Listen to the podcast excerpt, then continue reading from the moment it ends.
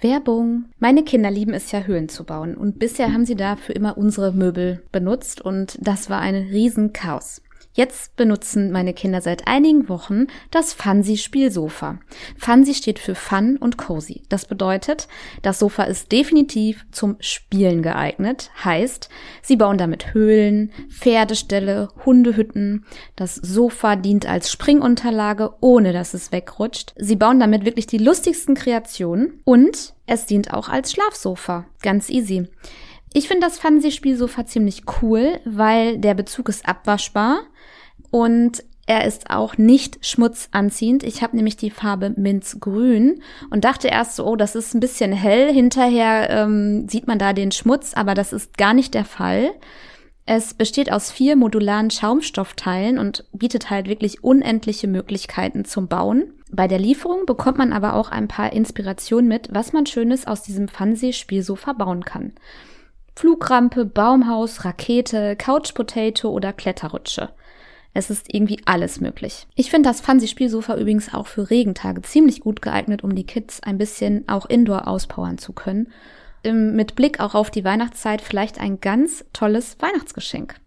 Mit dem Code Elternzeit 35 bekommst du 35 Euro Rabatt und du kannst das Spielsofa auf myfancy.com bestellen. Schau unbedingt in die Shownotes, da findest du den Link, da klickst du einfach drauf und kannst dich mal ein bisschen auf der Webseite umschauen. Werbung Ende. Hallo und herzlich willkommen bei einer neuen Podcast-Episode bei Elternzeitchancen. Ja, die folgende Gästin möchte ich immer gern mit folgenden Worten vorstellen von einem LinkedIn-Post, den sie Ende November 2022 gepostet hat. Mit 20 Antidepressiva, abgebrochenes Studium, keine Vaterliebe, scheiß Job, total unglücklich und völlig planlos. Mit 30 verheiratet, zwei Kinder, Eigenheim, ein eigenes Unternehmen gegründet, hat ein hoffendes Herz, macht nur noch das, was sie glücklich macht und interessiert nicht, was die anderen denken. Ich rede hier von Jana Berger, die familienfreundliche Arbeitgeber.de gegründet hat. Hallo. Hallo. Schön, dass du da Vielen bist. Vielen Dank für die Einladung. Ich freue mich sehr. Ja, hochdramatische Worte. ja, ne?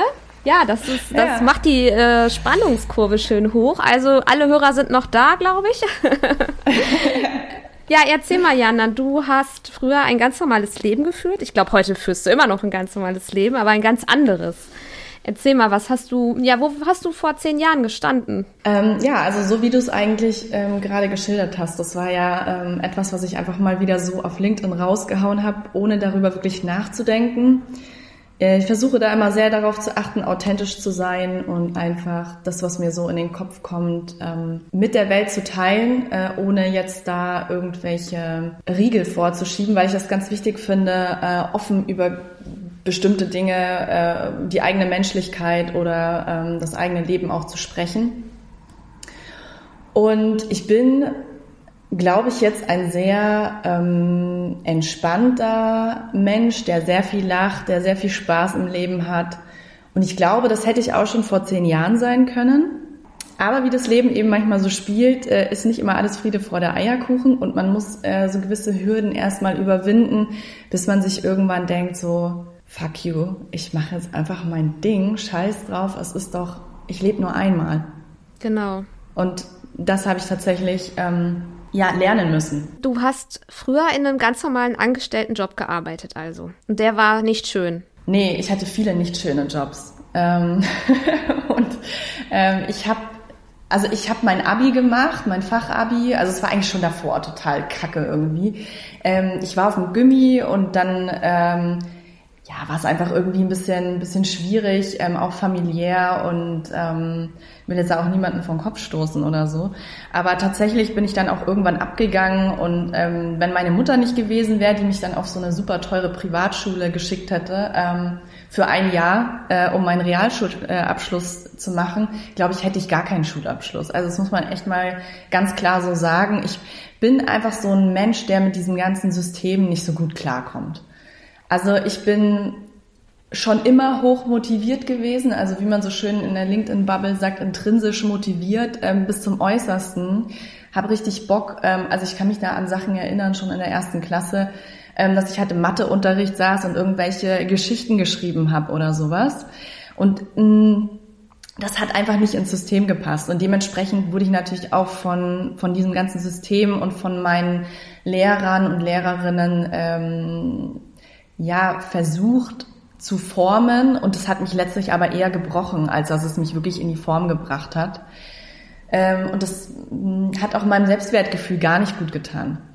Und ähm, ja, so ist es dann irgendwann gekommen, dass ich dann auf diese Privatschule gegangen bin, meinen Abschluss gemacht habe. Dann habe ich noch meinen Abi nachgeholt und bin dann entgegen dem, was glaube ich gut für mich gewesen wäre, habe ich dann eine kaufmännische Ausbildung gemacht, weil ich halt dachte, ich muss es so machen und ähm, ja, ich kam aus einem super bodenständigen Elternhaus. Äh, meine Mutter ist zwar auch irgendwie so, so teilweise ein bisschen so ein freaky Hippie, ähm, aber trotzdem immer mit sehr bodenständigem Job. Äh, also war Buchhalterin und ist, äh, war alleinerziehend, ist jeden Tag in die Arbeit gegangen und äh, ja, keine Kranktage und so weiter. Also sehr regulär.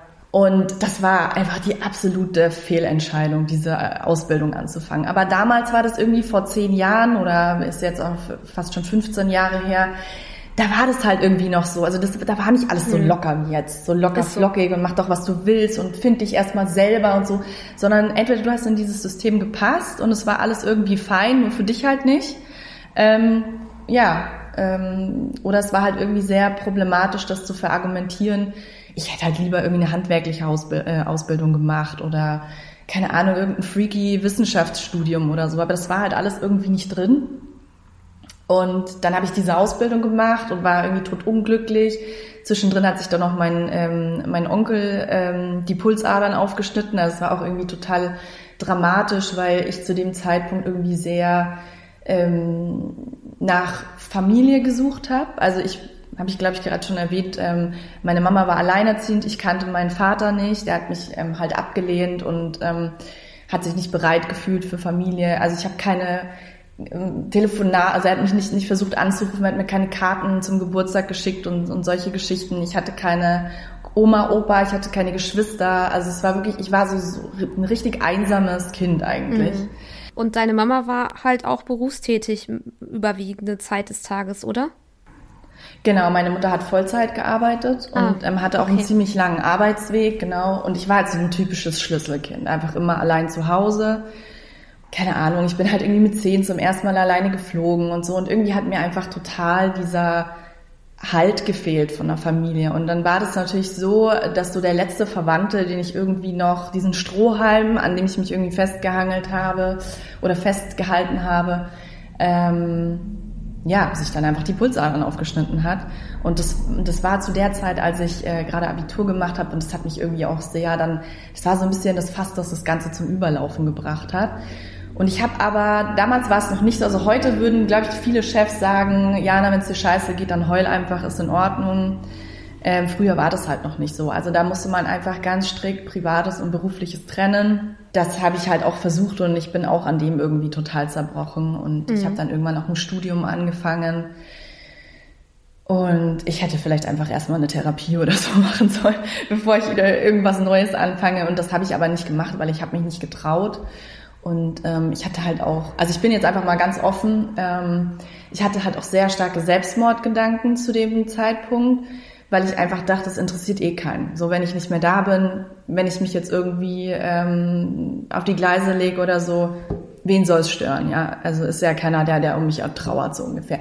Ist mhm. natürlich auch Unsinn gewesen, weil ich hatte damals auch schon meinen Freund, der jetzt mein Mann ist, ich hatte meine Mama und so weiter und so fort und ich glaube, dass man das vielleicht, wenn man jung ist, einfach auch vielleicht, ohne das jetzt kleinreden zu wollen, aber vielleicht ein bisschen überdramatisiert, weil man halt den Ausweg nicht sieht und denkt, das ist alles irgendwie in Stein gemeißelt und es wird jetzt für immer so weitergehen. Das ist natürlich nicht passiert, sondern es ist ähm, alles wunderbar geworden und alles ganz toll und ähm, ich habe jeden Tag irgendwie eine äh, Freude in meinem Leben und ähm, ich war auch letztens tatsächlich das erste Mal bei einer ähm, Therapeutin und, und wollte halt, habe halt für mich gesagt, okay, wenn ich irgendwann mal das zweite Kind habe und ich bin mit dem Stillen durch und so, dann möchte ich einfach mal eine Therapie anfangen und alles, was für mich so sich irgendwie scheiße angefühlt hat in meinem Leben aufarbeiten. Und die hat dann irgendwann nach drei Wochen zu mir gesagt, ganz ehrlich, Frau Berger, Sie brauchen mich überhaupt. Ähm, das hatte sich einfach schon alles aufgelöst und ähm, es stimmt auch. Also ich habe dann halt einfach irgendwie eigene Bewältigungsstrategien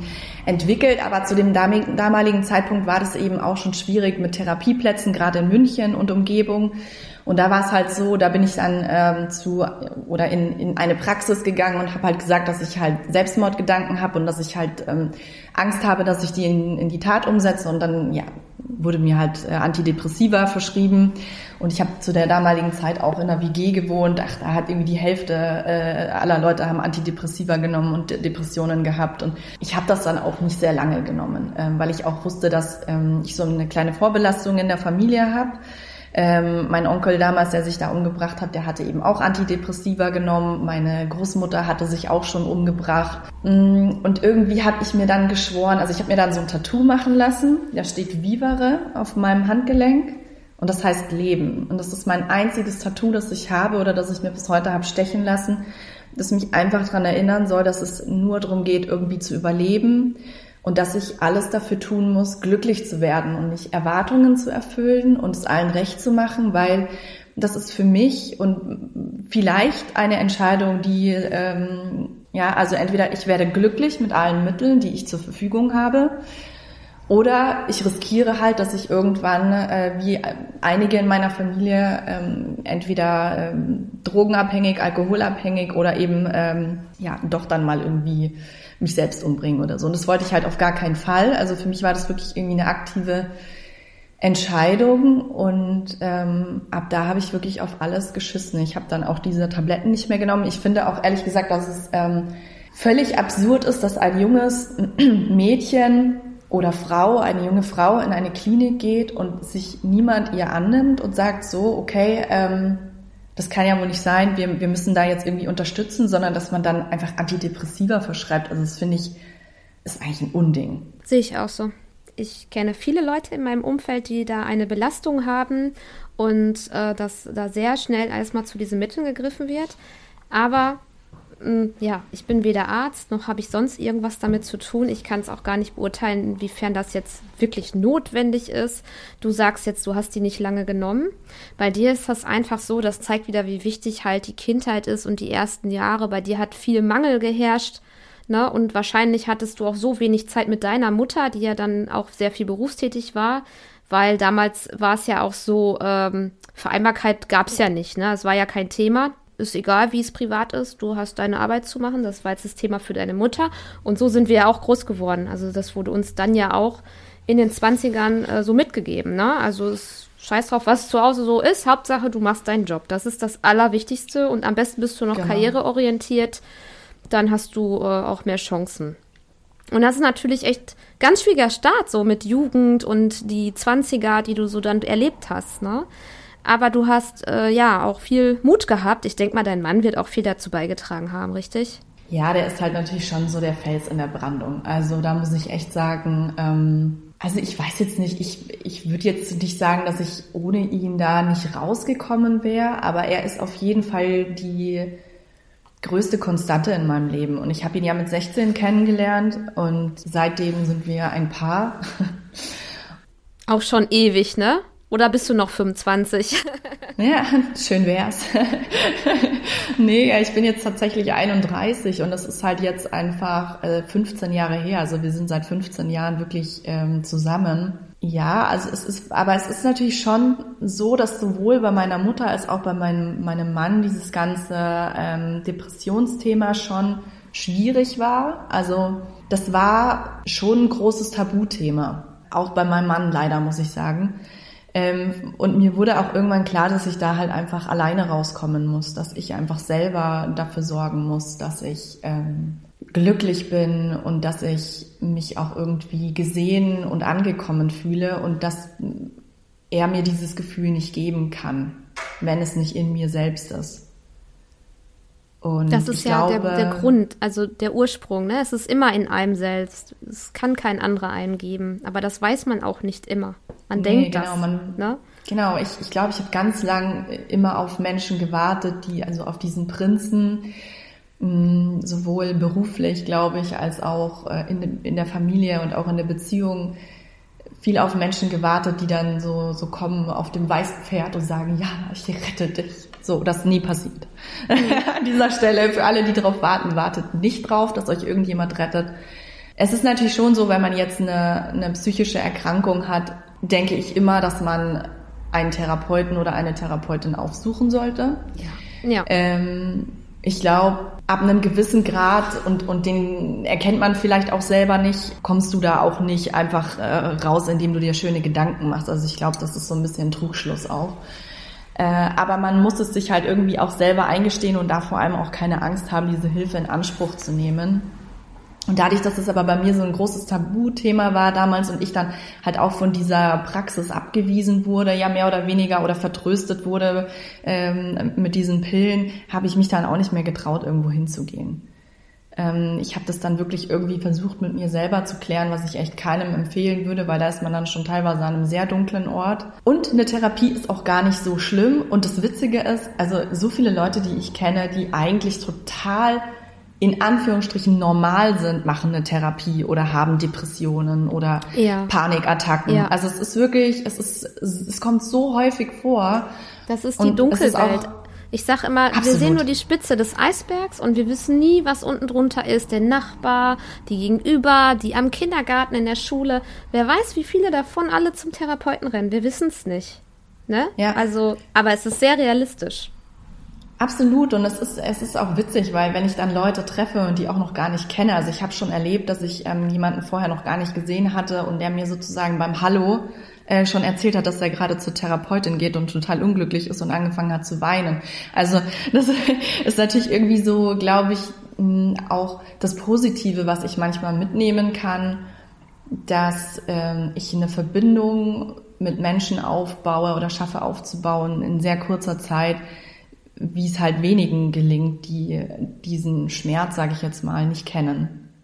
Und das hilft mir natürlich auch unheimlich bei meiner Arbeit. Also ich bin ähm, ja auch jetzt lange Redakteurin gewesen oder habe viel mit Menschen zu tun und, und mache Marketing und bin ja Gründerin von familienfreundliche-arbeitgeber.de, ähm, wo ich so ein bisschen versuche, die familienfreundlichen Unternehmen äh, aufzuspüren und ja auch ein Gefühl dafür haben muss, ist das jetzt authentisch oder nicht hilft mir meine Vergangenheit halt extrem. Was, also ich habe bei mir jetzt Mütter, die in der Elternzeit sind, also laut, laut Umfrage sind die meisten in der Elternzeit und so ein Viertel beendet bald die Elternzeit und geht zurück oder hat keinen Job. Mhm. Was finden die jetzt bei deinem Portal familienfreundliche-arbeitgeber.de? Man kann es sich erklären, aber erzähl noch mal irgendwas. ja, ja, tatsächlich habe ich die, habe ich den Namen schon so offensichtlich gewählt, dass das eigentlich klar ist, was man dort findet, aber trotzdem ist es ganz oft noch erklärungsbedürftig. Ähm, am Ende kann man sich das eigentlich vorstellen wie so ein Branchenbuch für familienfreundliche Arbeitgeber. Also es ist einfach ähm, eine, eine Listung von ähm, Unternehmen, die Vereinbarkeitsangebote haben oder wo, wo Vereinbarkeit ermöglicht wird im weitesten Sinne. Ähm, dort kann ich eben auch sehen, welche Angebote bieten die mir jetzt an. Also es ist ja bei Siegeln so, die Siegel, die sagen ja ganz oft, ähm, ist ein familienfreundliches Unternehmen, aber erklären nicht so genau warum. Und da habe ich halt eine ganz einfache Filterfunktion integriert. Also die Unternehmen füllen mir halt Hard Facts aus, also einen Fragebogen. Da sind, keine Ahnung, also super, super viele Kriterien drin äh, von, äh, ist das ein Remote-Arbeitgeber über, bietet er einen Betreuungszuschuss oder hat er einen Firmenkindergarten oder bietet er pünktlichen Feierabend oder hält er sich an mündliche Zusagen. Also da gibt es wirklich einen riesen Fragenkatalog äh, und ich glaube, die Unternehmen hassen mich auch so ein bisschen dafür, dass ich so genau nachfrage. Ähm, aber es hat schon den Hintergrund, dass ich mir das dann zusammenfiltern kann. Also dass ich echt sagen kann, es ist wie wenn ich so ein bisschen in den Burgerladen reingehe oder hier zu Subways und sage, okay, ähm, da liegt ganz viel in der Theke und mein Lieblingssandwich sieht aber so und so aus. Da sind Tomaten drin und Röstzwiebeln und Mayonnaise und ich hätte gerne das Brötchen mit, den, äh, mit dem Sesam drauf und das ist dann für mich die perfekte Vereinbarkeit. Und das ist eigentlich das Prinzip, das dahinter steckt. Und weil es total Sinn macht, ähm, dann gleich auch Stellenanzeigen ähm, oder Jobs zu vermitteln, haben wir auch noch eine Jobbörse integriert. Wie aufwendig ist das oder wie bist du da gestartet? Hast du wirklich einfach dir das überlegt, ich mache jetzt so ein Portal, dann hast du den Telefonhörer in die Hand genommen während des Mittagsschlaf deiner Kinder und losgelegt oder wie kann man sich das vorstellen? Ja, also tatsächlich ähm, war das zwischen den Jahren. Also ich habe schon lange überlegt, dass ich ähm, ganz gerne, ich muss kurz äh, hier zur Erklärung für alle, äh, ganz kurz den Strom anstecken, weil ich ignoriere das immer ganz gern, dass da steht, äh, Batterie fast leer. So, und dann sind die Leute einfach weg und alle ja, denken sich so, ähm, konnte sie das nicht vorher sehen? Nein, ich ignoriere solche Push-Benachrichtigungen, aber nicht heute. Dieser Podcast wird nicht einfach abbrechen. So, ich Sehr erzähle gut. in der Zeit einfach mal weiter. ähm, also es war so, dass ich auch gerade ähm, aus der Elternzeit wieder gestartet bin und irgendwie war es sehr, sehr holprig, weil mein Sohn hat eine kleine Entwicklungsverzögerung gehabt zu dem Zeitpunkt. Darf ich noch ähm, eine also kurze Frage dazu stellen? Ja. Dein Stand, wie war dein äh, Berufsstand äh, jetzt vor dieser Gründung deines Jobportals? Warst du sowieso, äh, ja, weiß ich nicht, joblos? Hattest du gekündigt oder hattest du eine Anstellung?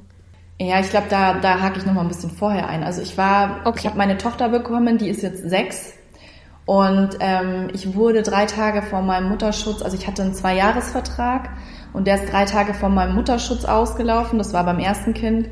Und äh, dieser Vertrag wurde nicht verlängert mit den Worten, Sie können eine Mutter hier nicht brauchen im Unternehmen.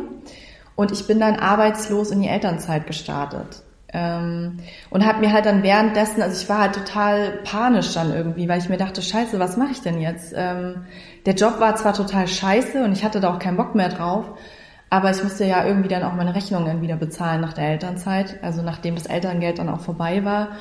Ja, ich habe mir dann während dieser ersten Elternzeit halt einfach so ähm, Instagram und einen Blog aufgebaut und da ganz viele Leute kennengelernt und bin auf viele Events auch gegangen und ähm, habe da, glaube ich, sehr viel Zeit planlos investiert in irgendwelches Netzwerken wo ich gar nicht wusste, ob dann da am Ende irgendwas dabei rauskommt. Und dann lief das aber ganz gut mit dem Blog und Instagram und ähm, irgendwie sind auch ganz viele Firmen auf mich aufmerksam geworden und ähm, dann hatte ich eine Kooperation in einem Hotel ähm, und die wurde von einem Unternehmen ja gesponsert, wenn man so will. Ähm, und die Unternehmerin, die zu der Zeit eben das alles ähm, organisiert hatte, die ähm, hatte eben, keine Ahnung, eine Geschäftsidee und hat mich dann halt angefragt, ob ich nicht Bock hätte, den Job zu machen. Und das wäre halt, also es war so, ähm, ja, wie soll man das nennen, so, so, so Influencer Relations oder Marketing, keine Ahnung, so, so ein Job war das. Und dann habe ich halt Ja gesagt, weil ich mir dachte, okay, geil, dann muss ich halt nicht suchen. Und das ist irgendwie so der einfachste Weg. Und hab dann bin dann tatsächlich in den Job gestartet. Und ähm, es war auch eine super Möglichkeit und alles, aber ich habe dann halt auch gemerkt, also es war festangestellt mhm. wieder. Also für Influencer-Marketing so. Du hast dann genau. Influencer genau. gesucht für das Unternehmen, die ganze genau. äh, E-Mail-Verkehr, es ist ja immer enorm, was da, was, was da so verhandelt wird und so. Das hast du gemacht. Genau, und ich habe dann auch ziemlich, ich habe dann auch ziemlich schnell noch ähm, die ganzen redaktionellen Themen und sowas organisiert und geschrieben und ähm, hatte dann auch einen Kollegen, ähm, der sich das mit mir geteilt hat. Und dann habe ich aber sehr schnell gemerkt, okay, das ist jetzt hier eine Kind- oder Karriereentscheidung. Und da ich halt ein Sturkopf bin, war ich nicht bereit, diese Entscheidung wirklich ähm, zu treffen. Und mir wurde halt ganz klar gesagt, auch wieder so wie beim ersten Mal, okay, ähm, Jana, du musst dich jetzt entscheiden, Kind oder Karriere. Also das ist nicht nur was, was ich mir blind ausgedacht habe, sondern also Zitat, wenn du es nicht ertragen kannst, äh, wichtige Meilensteine von deinen Kindern zu verpassen, dann hast du diese Karriere wohl auch nicht verdient. Mäuschen. Oh Gott, das, ist ja so das ist ja furchtbar. Da hat, ist man doch schon innerlich, hat man doch schon direkt gekündigt, oder? Also ja, absolut. Und ich bin aber halt auch ein sehr impulsiver Mensch. Also alle Menschen, die mir auch folgen auf LinkedIn, die, die wissen auch, dass ich, dass ich echt ein Pulverfass bin. Einfach auch ein offenes Buch, was meine Gefühle angeht. Also ich kann das dann auch nicht runterschlucken, sondern ich bin dann, ich bin jetzt dann nicht wütend oder so, sondern ich bin eher so jemand, der vor Wut heult. Ich, ich hätte das dann auch nicht weitermachen können. Also ich habe dann tatsächlich gekündigt und habe mich selbstständig selbstständig gemacht, weil ich eben dachte, in der Selbstständigkeit ist alles viel flexibler. Ähm, ich kann von zu Hause vielleicht arbeiten, ich kann mir meine Arbeitszeit ähm, frei einteilen. Und ähm, das stimmt auch zu einem gewissen Teil, aber man muss sich, glaube ich, immer auch bewusst machen, dass es schon sehr stark auf die Kunden auch ankommt, mit denen man zusammenarbeitet. Also Freelancing oder Selbstständigkeit ist nicht per se familienfreundlich. Also das ist auch zum Beispiel sowas, was ich einfach lernen musste ähm, dass es immer sehr, sehr stark auf die Menschen ankommt, mit denen man dort zusammenarbeitet. Und ich glaube mittlerweile, wo ich ja auch schon ein Stück weiter bin, dass es völlig egal ist, ob du festangestellt bist oder ob du selbstständig bist, ob du äh, eine GmbH gründest oder was oder auch alles gleichzeitig machst, habe ich auch schon Ja, auch alles völlig in Ordnung. Ähm, es ist wichtig, dass dein Gegenüber dich versteht. Und das ist ja auch so ein bisschen das Grundprinzip von familienfreundlicher Arbeitgeber, ähm, dass es einfach eine Einstellungssache ist.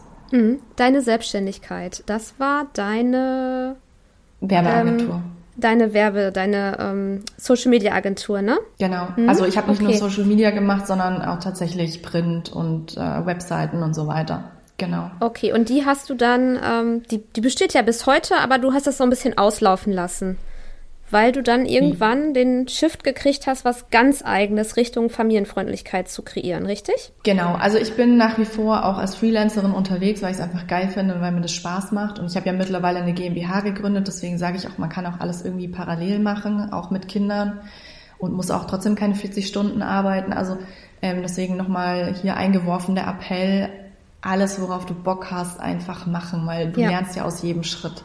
Genau. Und das so. ist so das Wichtigste, was ich mitgenommen habe. Ähm, wenn du sagst, ich habe äh, Bock auf eine Festanstellung oder auf dieses und jenes Unternehmen, weil ich die einfach geil finde, dann bewirb dich da einfach und versuch irgendwie reinzukommen. Nimm die Erfahrungen mit. Wenn du denkst, dein Arbeitgeber ist totaler Scheiß und dein Job macht keinen Spaß, dann kündige den. Und gerade in der heutigen Situation findet man so schnell wieder einen neuen Job und es ist genau. völlig egal, ob man Kinder hat oder wie man aufgestellt ist. Also da könnte ich jetzt äh, richtig ausschweifen, ähm, was ich teilweise auch mit tollen äh, Müttern und Vätern spreche, die sich zehn Jahre lang teilweise quälen in ihrem Job, weil sie denken, in Teilzeit finden sie ja sowieso nichts Neues, die sich einmal bewerben und sofort genommen werden, obwohl es eine Vollzeitstelle eigentlich war. Und die ja. werden mit Kusshand genommen, ja. Und ich glaube, man macht immer so ein bisschen schnell auch den Fehler, sich unter Wert zu verkaufen. Das machen wir Frauen ja sowieso. Und wenn man dann noch äh, Karrierekiller-Kind, ich sag's jetzt mal provokant, im Hintergrund hat, dann denkt man, ach, ich habe eh keine Chance.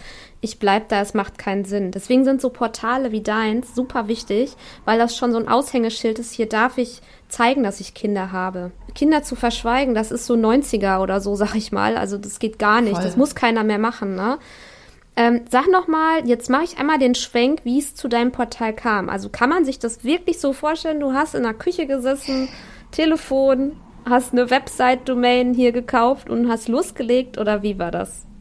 Ja, genau. Also kommen wir zu der Geschichte. Ähm, ich hatte so ein paar Enttäuschungen hinter mir und ähm, wusste auch nicht so genau, wie ich mit meiner Werbeagentur weitermache, weil ich irgendwie das Gefühl hatte, dieses Thema ähm, Vereinbarkeit das möchte ich irgendwie weiterspinnen. Und ähm, ich bin ja mit meinem Mann 50-50, also wir sind beide, ähm, arbeiten beide in Teilzeit und äh, kümmern uns beide zu gleichen Teilen um äh, Familie und Job sozusagen, wenn man so will. Und mir hat auf dem Markt so ein bisschen ein Portal auch gefehlt, das so genderneutral ist. Also ich finde das ganz wichtig, dass es auch Portale gibt, also die so ein bisschen dieses Female Empowerment äh, zelebrieren. Und das hat alles seine Berechtigung, aber das war, das hat für unsere Situation nicht so richtig gepasst, ähm, weil wir halt ein, eine Mutter und ein Vater sind, die das zusammen machen. Und tatsächlich war es dann so, dass ich ähm, teilweise irgendwie mein Kind noch in der Trage hatte und die Große irgendwie stand mit in der Küche und ich habe irgendwie die Kartoffeln geschält und hatte den Laptop auf der äh, Arbeitsfläche stehen und habe da irgendwie noch was geschrieben und habe ja die Plattform auch selber gebaut und mir die Domain gekauft, genau und das Konzept entwickelt und das alles irgendwie einfach so innerhalb von, keine Ahnung, ähm, eigentlich ein paar Tagen ähm, weil das war dann auch noch über die Weihnachtsfeiertage und ich, ich so zu meinem Mann, ich mach das jetzt, ich mach das jetzt.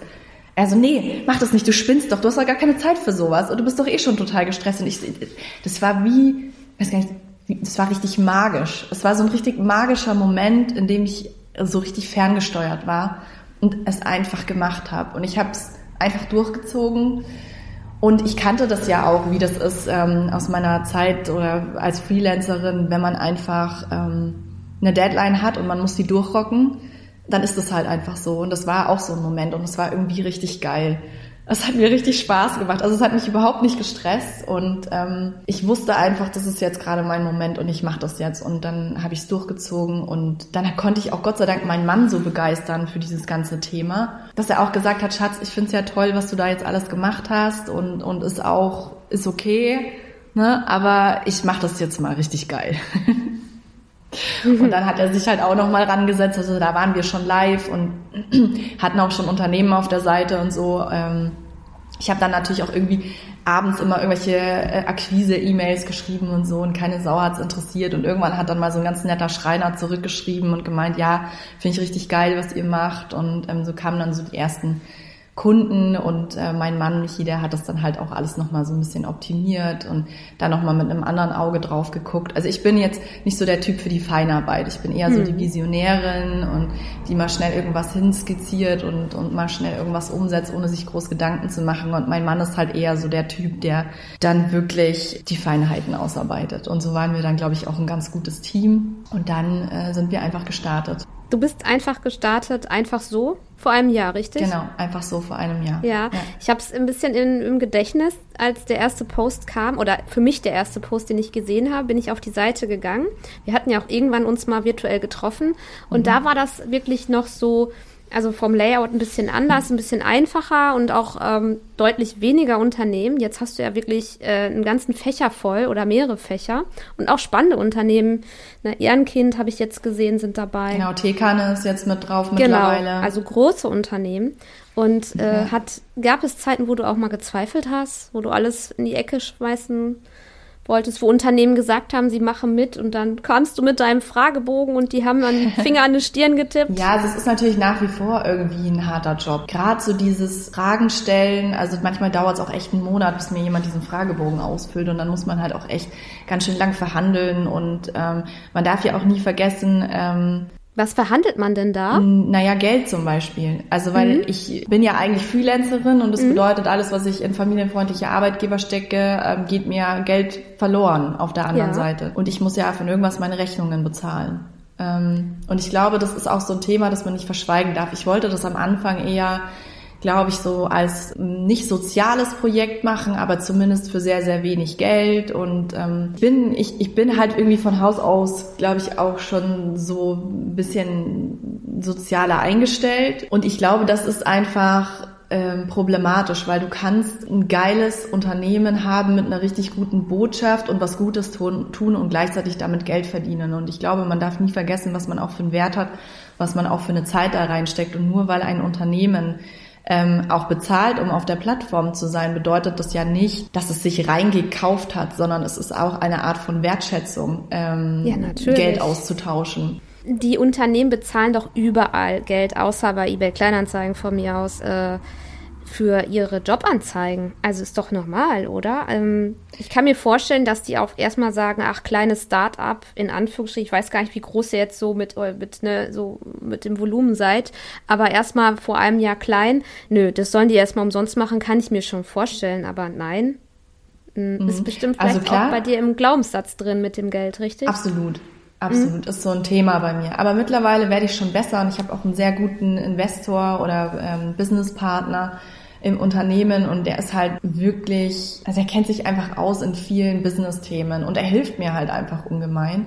Und ich finde das halt auch wichtig, ähm, dass man auch als Gründungsteam irgendwie divers aufgestellt ist, weil wenn du immer nur sozusagen äh, in deiner eigenen Suppe kochst, wie sollst du dich denn da weiterentwickeln? Und natürlich hat jeder irgendwie Themen. Bei mir war es immer ähm, dieses Thema Geld. Also ich glaube schon, dass ich jemand bin, der ganz gut verhandeln kann ähm, wenn es dann soweit ist. Aber ich stelle mir am Anfang immer die Frage, bin ich dieses Geld wert? Also ich zweifle halt sehr, bin ich dieses Geld mhm. wert? Ähm, warum sollen die denn jetzt dafür Geld bezahlen und so weiter?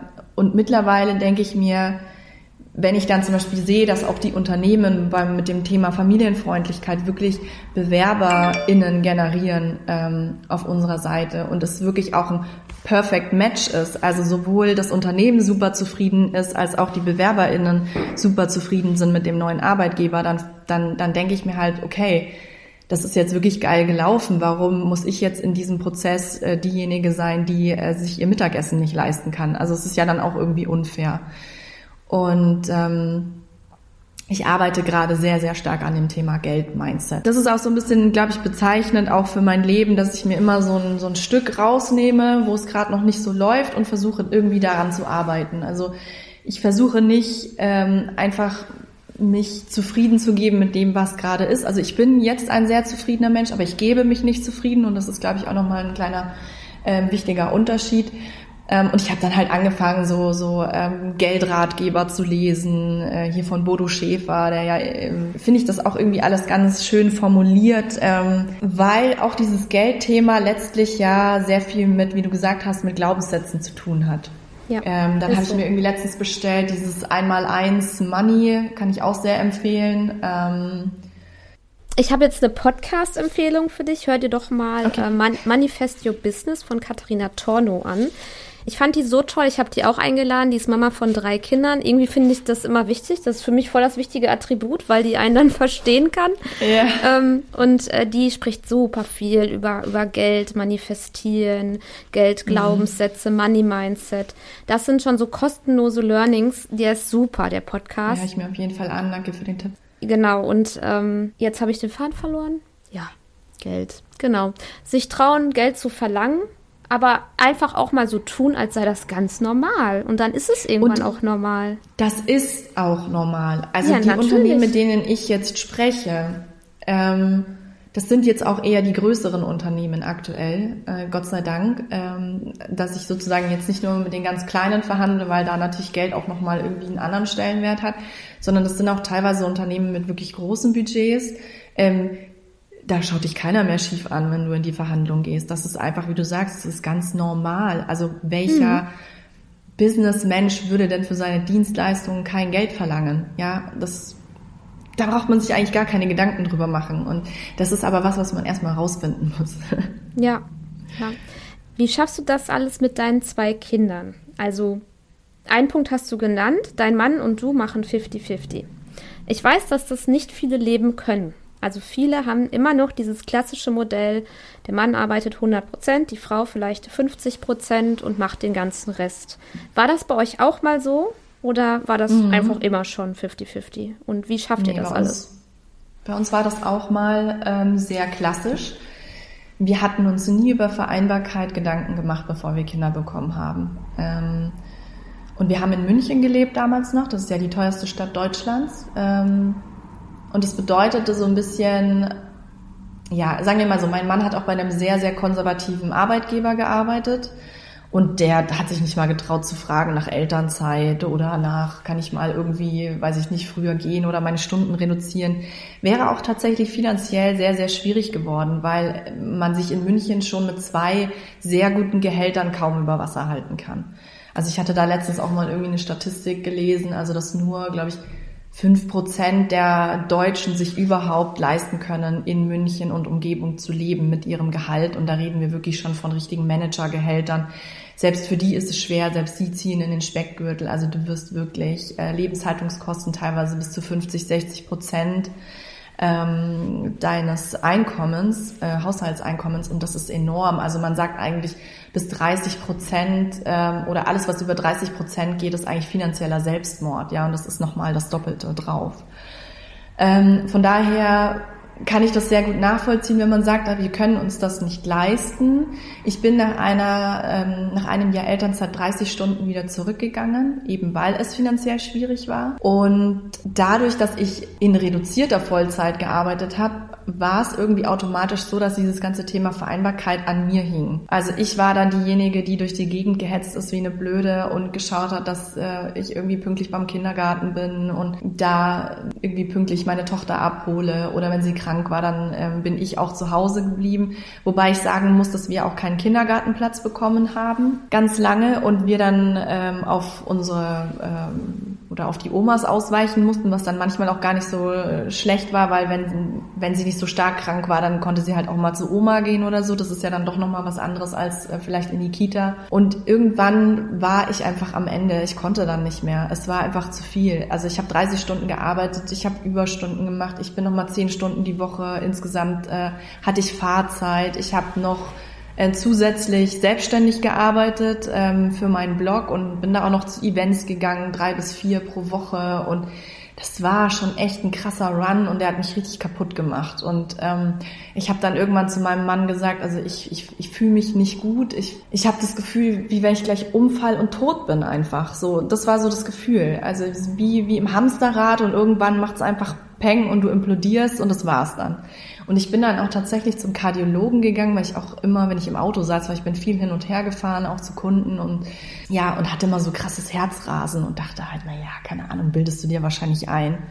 Und dann bin ich aber tatsächlich zum Kardiologen und, und der hat sich das dann so angeschaut und meinte dann so, ja, also wenn Sie so weitermachen, dann ähm, kriegen Sie einen Herzinfarkt. Und das fand ich irgendwie, das hat mich dann so richtig aus meiner Bubble rausgerissen und ich dachte mir so, okay, dieses Thema Tod war dann wieder sehr präsent. Also das, das hatte dann natürlich keine, keinen äh, psychischen Zusammenhang, sondern eher einen physischen.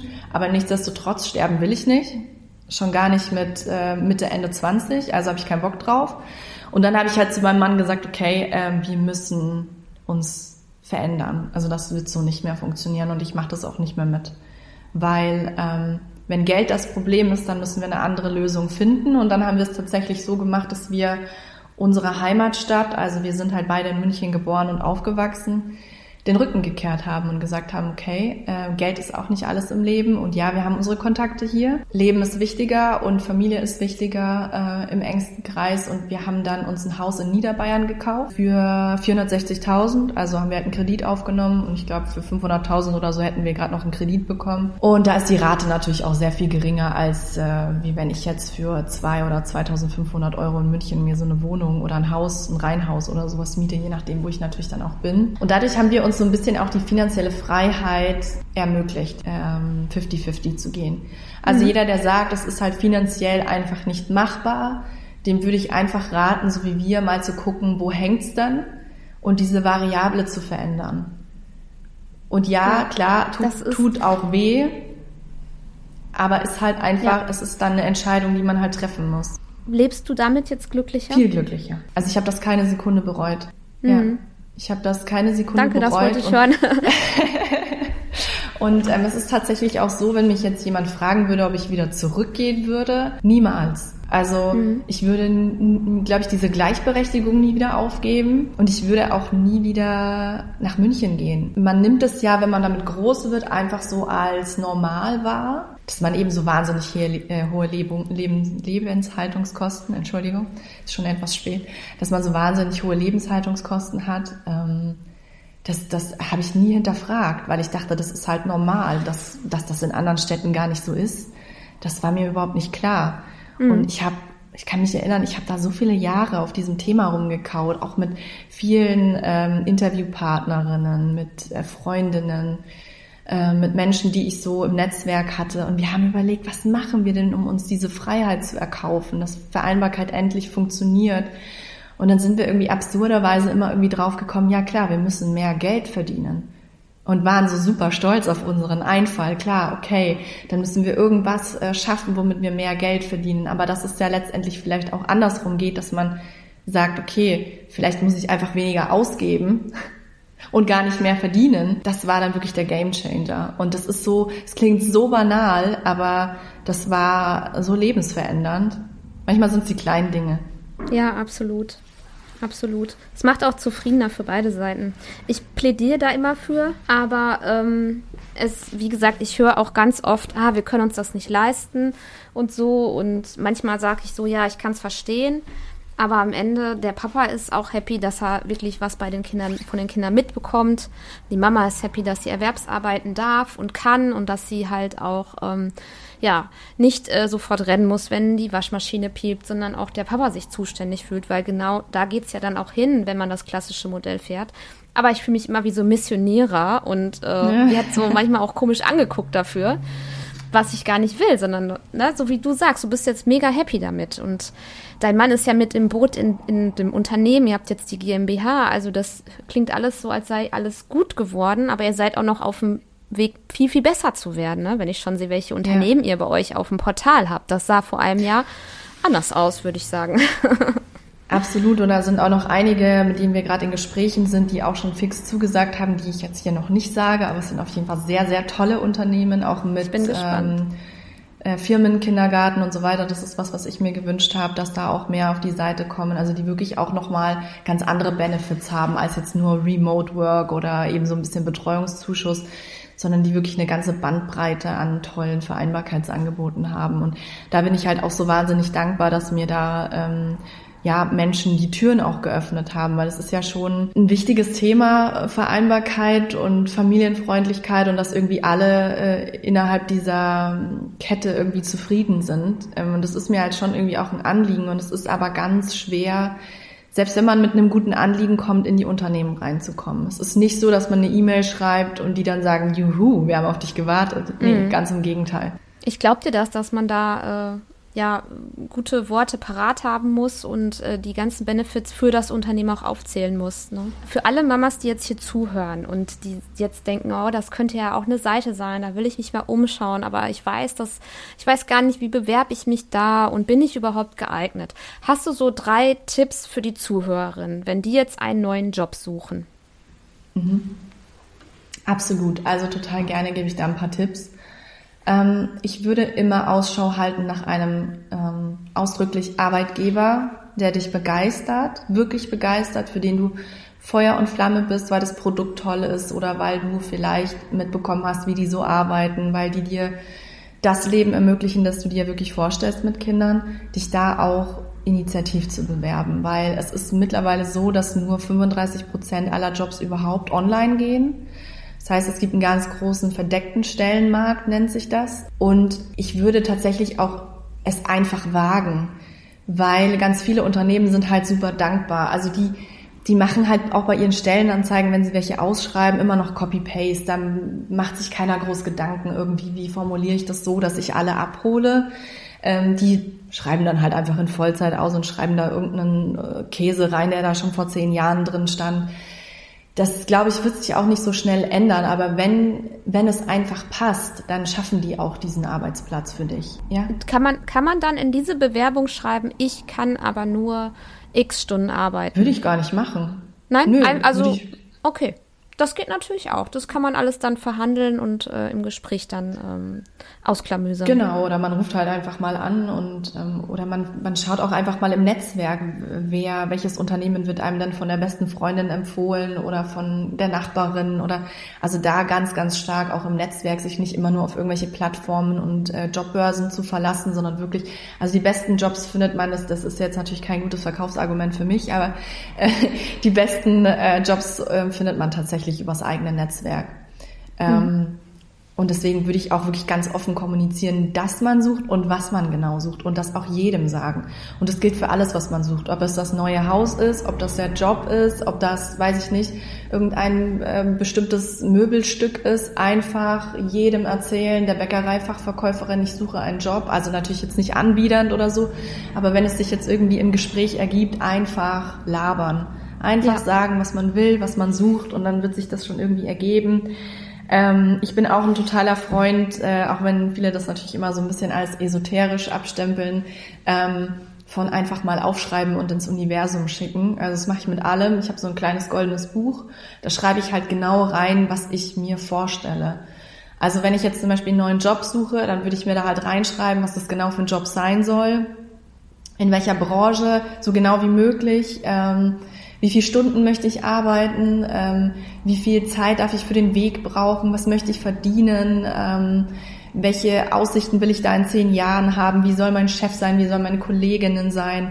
Also wirklich so genau wie möglich aufschreiben, wenn man sich dann natürlich auch selber nochmal bewusster wird, was suche ich eigentlich, weil es bringt natürlich nichts, das jetzt übers Knie zu brechen und sich einfach zu sagen, na ja, ich nehme jetzt einfach das, was ich kriegen kann, weil das rächt sich hinten raus einfach. Ja. Das macht einen tot unglücklich und Vereinbarkeit funktioniert nur dann, wenn jeder Bereich in deinem Leben funktioniert und zwar wirklich gut funktioniert und du Spaß daran hast und es geht einfach nur mit einem Job und bei einem Arbeitgeber, der richtig geil ist. Cool. Keine ja, Kompromisse. Waren schon, waren schon zwei Tipps, aber da mit dem Aufschreiben, das stimmt. Das stimmt. Ich bin ja immer so pro Vision Board. Das geht ja auch so in diese Richtung, ne? dass man sich konkret Gedanken macht, was wäre, wenn alles möglich wäre. Genau so ist es ja. Hast noch einen letzten Tipp? Ich würde mir tatsächlich immer den spaßigen Weg suchen. Also das, was irgendwie potenziell Spaß macht, das ist auch das Richtige. Mhm. Und Arbeit darf ja auch Spaß machen. Also ich glaube, man macht ja oft immer den Fehler, wenn man das auch noch so ein Mindset hat von ja. den Eltern. Na ja, also meine Mutter sagt zum Beispiel auch immer, ja, na, dein Job muss auch keinen Spaß machen, der muss deine Miete finanzieren und so. Nee, das ist Bullshit. Es, alles muss Spaß machen, sonst ist es einfach traurig. Ja. Und ähm, ich würde deshalb immer sagen, wähle den Weg, der dir am meisten Freude bringt und dann regelt sich alles andere von alleine. Ähm, natürlich ist Geld auch immer ein Argument, aber es gibt ja auch Jobs, die gut bezahlt werden, die richtig viel Spaß machen. Dann muss man halt ein bisschen länger suchen. Cool. Ich danke dir für das Interview. Ich äh, freue mich, dass es heute geklappt hat und danke für deine sehr auch privaten Insights, weil das gehört dazu. Ne? Also das Privatleben und der Job irgendwie darf das miteinander verbunden werden heutzutage und das macht dich ja als Mensch dann aus. Ähm, folgt Jana gerne mal auf LinkedIn, da bist du sehr aktiv. Was ist dein Lieblings-Social-Media-Kanal? Äh, Instagram oder LinkedIn? Weil bei Instagram bist du auch, aber ich habe das Gefühl, bei LinkedIn bist du aktiver, richtig? Ja, ich hasse Instagram. Ach ja, ich auch. ich auch, aber äh, ich zeige mich ich manchmal finde, noch in Stories. Manchmal. ich finde, Instagram ist so eine Bitch einfach, oder? Also es ist einfach so eine widerliche, blöde Kuh. habe jetzt in meiner Jubiläumsepisode gesagt, Instagram ist ungesund. Ja. Total ungesund. Also ich, jedes Mal, wenn ich auch wieder drauf bin, denke ich mir so, oh nee, Leute, ganz ehrlich, es ist einfach nur noch negativ. Nur vergleichen, nur wer macht's besser und LinkedIn ist so, also ich weiß nicht, ob sich das vielleicht auch irgendwann mal ändert, weil Instagram war ja auch mal positiver. Aber LinkedIn ist einfach so, weiß ich nicht, die beste Freundin, die dir immer die Haare streichelt. Und da ja. kriegst du, also da, ja. da, da ja. wirklich, wenn du mal was Gutes machst, also du hast immer die Chance, viral zu gehen. Und es ist einfach echt super. Ja. Und, die Leute sind auch viel netter. und ähm, ja, wenn ihr jetzt wie gesagt, in der Elternzeit seid oder die endet bald oder euch wurde gekündigt, drei Tage vor dem Mutterschutz, dann ähm, schaut doch mal vorbei bei familienfreundliche-arbeitgeber.de. Ich äh, habe da hier und da auch schon mal gestöbert, einfach nur Interesse halber, was es da so viele tolle Jobs gibt. Und ja, schreibt euch mal auf, was ihr euch wünscht, was wäre, wenn alles möglich wäre. Und ähm, ja, ich danke dir, Jana, für deine Geschichte. Ähm, cool, dass es geklappt hat. Du hast auf jeden Fall auf meiner Wunschgästeliste äh, gestanden nach unserem. Ich habe alles gegeben. Ja, wunderbar. Und ähm, ja, ich wünsche eine coole Zeit, eine schöne Adventszeit. Äh, zieht bei euch ein Wichtel ein? Im Kindergarten auf jeden Fall, das weiß ich schon mal. Bei uns zu Hause weiß ich noch nicht genau. Ist ja auch wieder Mental Load, ne? Deswegen, also im Kindergarten reicht vielleicht auch. Ja, genau. okay. Alles klar. Danke dir. Vielen, vielen Dank für die Einladung. Es hat mir sehr viel Spaß gemacht. Gerne. Tschüss. Ciao.